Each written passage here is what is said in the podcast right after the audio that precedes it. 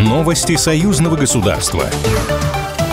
Александр Лукашенко заявил, что нужно найти возможности без лишних посредников выстроить логистику с Камчаткой. Об этом президент Беларуси сказал на встрече с губернатором Камчатского края Владимиром Солодовым, передает Белта. Глава государства тепло поприветствовал руководителя российского региона, отметив, что это первый его визит в Беларусь в таком статусе. Вместе с губернатором прибыла представительная солидная делегация, что, по словам президента, свидетельствует о больших целях и серьезных намерениях. Географическая отдаленность Камчатки от Беларуси не должна препятствовать решению разноплановых задач, дружбе и сотрудничеству, уверен Александр Лукашенко. Также на встрече обсудили перспективные проекты.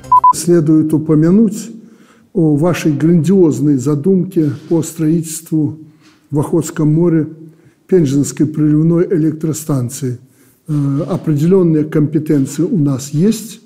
Э, вы можете уточнить, если мы вам пригодимся в плане проектирования и строительства этого объекта, будем рады принять участие в этом знаковом строительстве.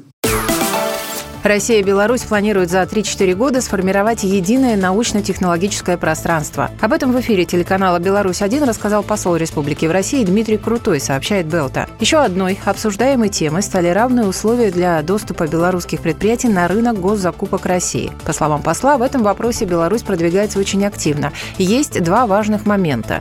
Первый – электронная цифровая подпись и признание электронных документов Беларуси.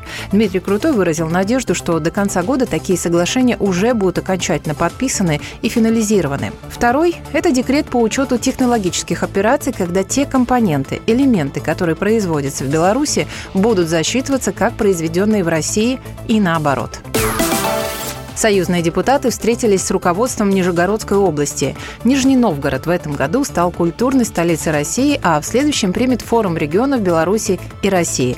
По словам председателя комиссии парламентского собрания по труду, социальной политике и здравоохранению Елены Афанасьевой, союзному государству есть что предложить жителям области в социальной сфере. У Нижегородской области, пожалуй, обширные связи с э, регионами э, Беларуси, потому что 35 таких побратимских договоров заключены. А уникальность нашего пространства под названием союзного государства, оно дает возможность человеку получить новую форму развития. И молодежь обязательно должна знать о том, что никакие возможности появляются молодежи в союзном государстве. Парламентарий также отметила, что на законодательном уровне в плане социальной и трудовой сферы сделано практически все возможное для интеграции.